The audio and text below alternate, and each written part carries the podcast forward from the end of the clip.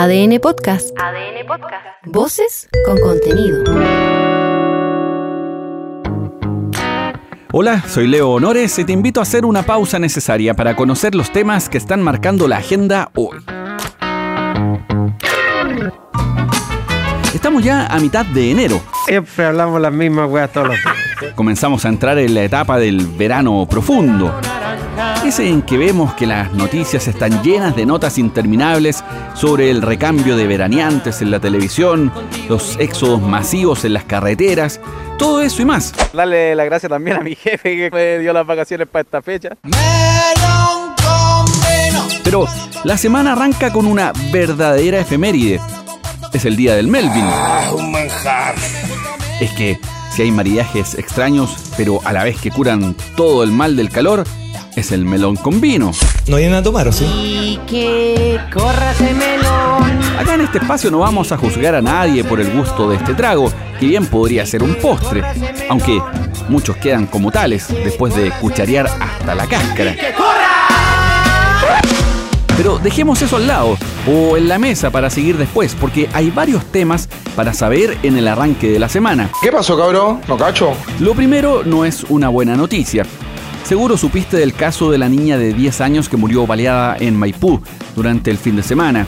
El hecho reabrió la discusión sobre la seguridad y necesidad de mayor control de armas. El presidente Boric, por supuesto, condenó este crimen, hizo un llamado además a no sacar provecho político de esto, algo que es tan típico chileno. El presidente estaba en Guatemala por el cambio de mando, pero se atrasó tanto que se tuvo que devolver sin participar de la ceremonia. Y que claro, ese retraso fue de más de 8 horas. Digamos que es mucho. Esto dijo el presidente. Lo que tenemos que hacer es unirnos como sociedad. Yo pido que en esto actuemos unidos y que no haya aprovechamiento político de corto plazo, pensando en ganar un puntito en las encuestas o algún tipo de resultado favorable en alguna próxima elección. Acá no hay atajos. Les recuerdo que en Ecuador en los últimos tres años estuvieron más de un año y medio con estado de excepción con los militares en la calle y eso no resuelve el problema per se. Nosotros estamos abiertos sin ningún tipo de complejo ideológico a evaluar todas las alternativas que vayan en función de mejorar las condiciones de vida y la seguridad de los chilenos y chilenas. Si dejamos al margen el sacar el partido político sobre este tipo de situaciones y vamos a las preocupaciones urgentes, uno de los principales temas es la circulación de armas de fuego, la venta ilegal, las que se pierden, entre comillas, desde los cuarteles, todo eso. Luego subamos la mayor violencia de los delitos, y así hasta incluso los escenarios más catastrofistas al compararnos con países en donde la situación de la delincuencia y peor aún del narcotráfico está a otro nivel, como Ecuador, México o Colombia. Este es el gobernador de la región metropolitana, Claudio Orrego. Chile no es inmune a lo que ha pasado en otros países como Colombia, México o Ecuador. Pero todavía estamos a tiempo para no seguir ese camino. Por lo mismo, un llamado a todas las fuerzas políticas, como nunca, a erradicar las armas de fuego, a perseguir el patrimonio de los narcotraficantes y a, por supuesto, mejorar la capacidad de nuestras policías y también Ministerio Público. Así como la seguridad es una prioridad, también clasifica la seguridad laboral y aún más la previsional. La discusión sobre la reforma al sistema de pensiones se venía planteando en cómo resolver el 6% de cotización adicional. Y aquí tenemos una mitad para las cuentas individuales y la otra para un fondo solidario. La idea es poder aumentar el ahorro de cada trabajador y a la vez solventar en parte la situación en general en donde el grueso de los trabajadores no tiene un monto acumulado suficiente para una pensión que les permita primero jubilar en la edad legal y no tener que seguir trabajando y luego vivir con relativa tranquilidad. sí, como si estas cosas pasaran. Es que claro, que se necesita modificar el sistema, que este Mercedes-Benz, como lo definió el doctor Frankenstein, no es tal. Los grandes beneficiados, por supuesto, son los grupos económicos que están dentro del mercado de capitales. Y ganan bastante. Todos los trabajadores alimentamos esa enorme bolsa de dinero con la que se hace todo. Inversiones de todo tipo, ahí sí que se mueve la cosa. Pero para los cotizantes, pocaso. ¡Cállese y coja mi dinero! El talón de Aquiles es súper simple. Los sueldos son bajos y no se logra reunir una cantidad de dinero suficiente para una pensión que alcance, que sea al menos suficiente. Suma el factor de las lagunas previsionales, esos periodos en los que no se cotiza porque se estuvo cesante o se fue independiente y no alcanzaba para hacerlo, en fin. Pero, ¿para qué vamos a mencionar además las pérdidas, las caídas, las consecuencias negativas de malas decisiones de inversión? O bueno, de repente los vaivenes de los mercados. Eso lo pagamos nosotros, no quien decidió invertir en tal o tal fondo.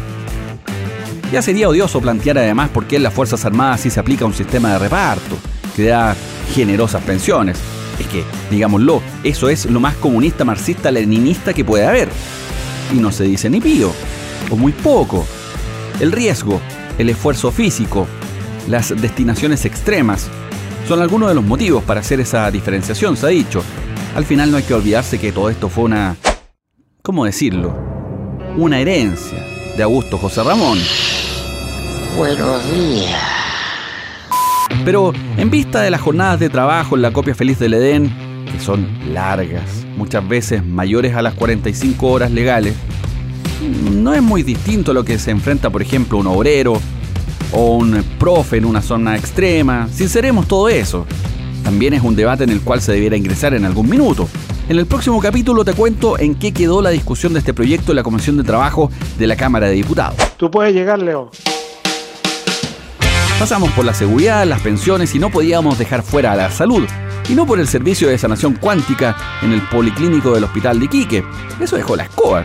Al menos el nombre es bueno, suena. Sí, Pero si hablamos de salud es importante tener un respaldo científico. Digamos que mm, de todos modos existen medicinas alternativas que están ampliamente difundidas y dan resultados. Por ejemplo, la acupuntura. En este caso de la sanación cuántica, desde el Ministerio de Salud dijeron que la disciplina no está dentro de la cartera de prestaciones del recinto y que su práctica no está regulada ni respaldada por la cartera. O sea, le quitaron el piso. Ya, ustedes se me van. Ahora, si quedaste intrigado o intrigada, esta disciplina se basa en buscar la sanación a través de la energía, reprogramando patrones conductuales, entre otros aspectos, lo que coloquialmente se define como alinear los chakras. Porque si vos fueras Pinocho ya me hubieras lastimado un ojo. Al margen de lo que uno crea, funcionamos con energía. Eso digamos que no, es, eh, no está en discusión. La duda es qué tan eficaz es redistribuir o reconducir esta para sanar. A mí al menos me queda la duda. Pero si hablamos de cambiar patrones conductuales, eso sí es lo imprescindible, por ejemplo, para curar, ponte tú el estrés o la ansiedad, para ayudar a minorarla.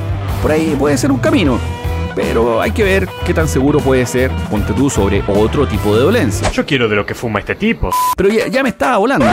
Lo que te quería contar es que luego de casi ocho meses de debate en el Congreso, la ley corta de ISAPRES entra en su recta final. La Comisión de Salud del Senado, justamente. Y atención, el tema clave es, adivina, Hablamos con Mario Marcelo, ¿no? Le decimos que tiene unas lucas. si se autoriza o no un alza de reajuste en los precios base de los planes. Una vez más, pagamos nosotros. Y se establecen además los plazos de pago para la deuda de las ISAPRES.